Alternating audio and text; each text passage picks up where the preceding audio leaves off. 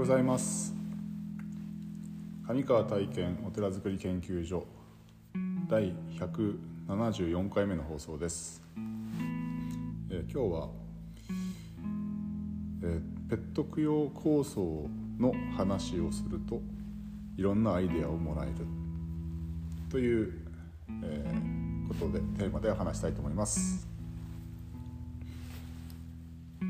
まあ、この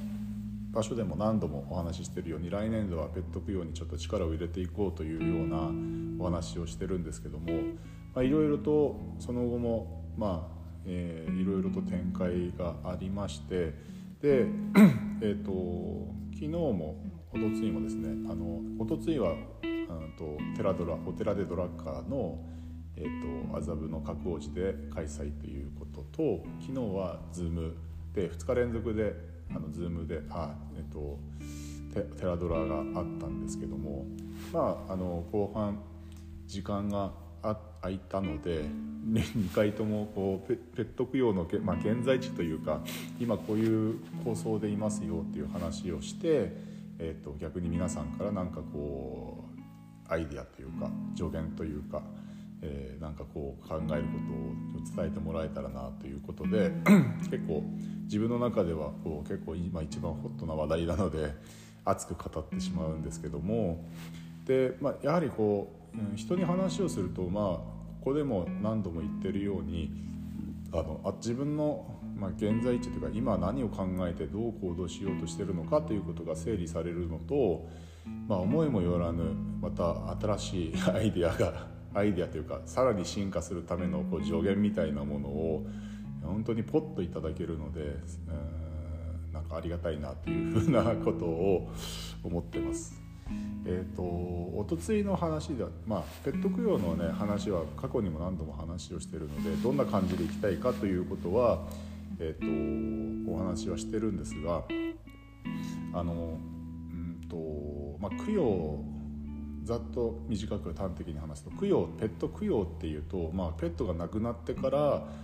えーと、関わる関わるというか考えること飼い主さんはね考えることなんで。ペットが生きてるうちはあまり考えないだろうというのが、まあ、みないろんな方の話を聞いていて感じたってことでじゃあペットを現在飼ってる人に、えーと、どういうふうなことをしたら関われるかなっていうようなお話をしてて一応、うんと、私の結論と結論というか私の結論って今の結論というか経過としてはまあ、生きてるペットの健康祈願をするということはどうだろうかっていうことで今考えてはいるんですね。でおとついのその覚王寺で、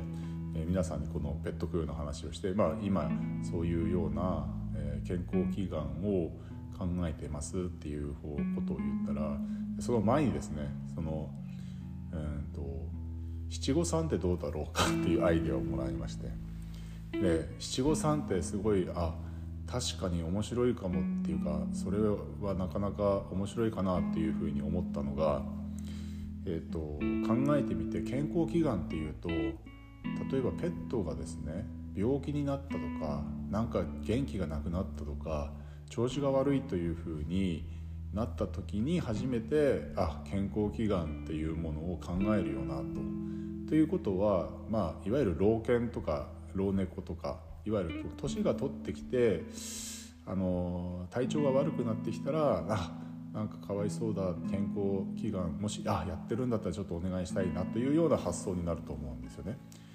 でえっ、ー、とまあ、これも今後またいろんな方々にこういうことをやりたいと思うんですけどもどう思います？という、まあ、実際にペットを飼われてる方に、まあえーと、お聞きしながら修正はしていかなきゃいけないと思うんですけども七五三という、まあ、いわゆる子供自分のペットは子供だよね子供って七五三っていう、まあ、健康祈願っていうかね発育祈願するよねそれをペットでもできるんじゃないっていうような発想のアイデアをもらって確かにそれはそうかもしれないというような気持ちがその時にアイデアとしてもらってこれはちょっと取り入れられそうだなというのが一点、えー、いろんなその、えー、助言をいただいて、まあ、採用というか、それも視野に入れて来年こうの準備をしていこうかなというふうに思ってます。それが1点です。で2点目はですねあの先日の保護団体の話をちょっとお聞かせいただいて、まあ、こちら側も提案させてもらったんですけどもあの向こう側からですねあの譲渡会を開催すごい場所を借りれないだろうかということのお話を、えーと、いただいてあそれもすごいいいことだよなっていうこと。でペット供養というとやっぱり亡くなった、方が来られるので、まあえーと、いわゆるペットロスの問題がありますよね。可愛がっていた ペットが亡くなってしまってすごくこう落ち込んでしまう。新しいペットは買う気になれないその子のことをずっと思ってで、まあ、それこそ仕事も生活もままならないようなロスを感じる方も世間には多いそうです。でそういう方たちのためというわけではないけれども、まあ、譲渡会ということがそこに、えーと、並列なんだろう開催されるのであればまあその気持ちを切り替えてということだけじゃなくていわゆる保護保護か保護されたペットまあ、猫とか犬とかですよねを、まあ、自分のいやその命をこう、えー、自分がこう支えることによって、えー、その命をこう何て言うかな、うん、手助けすることと、まあ、自分のそういう、えー、ロスな感じ、えー、こう悲嘆を感じてるところを、まあ、癒していくというかね。でそういう保護団体なので特にその今関わろうとしている保護団体は本当にこう他の団体が、えーと、保護できないようなこう病重病だったりね、と、結構ボロボロの状態で見つかったとかね。あの人を前の飼い主に、まあ、虐待されていて人を信頼できないような状況になってしまったとかすごい結構ハードな、えー、そういう子たちを面倒見ているので目が見えなかったりとかあの、まあ、もうエイズになっていたりとか結構病気で、ね、そうなってしまっている子たちが多くて、まあ、要はですね、うん、そこで新しくこう思ったのは、まあ、今現在ペ飼っているペットを飼っている人と、えー過去にペットを飼っていて今、えー、ペットを亡くしてそのお骨が家にある人とプラスその新たにペットを飼いたいと思っている人がここのお寺にこう集い、えー、そのペットを中心としたペットをテーマとしたペットを中心としたその命というものを考えられる場になるんではないかなという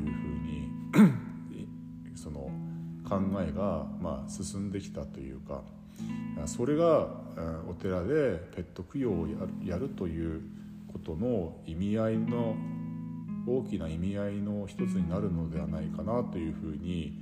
えー、想像してるんですよね。で、えーと当然人の供養も同じで命というものを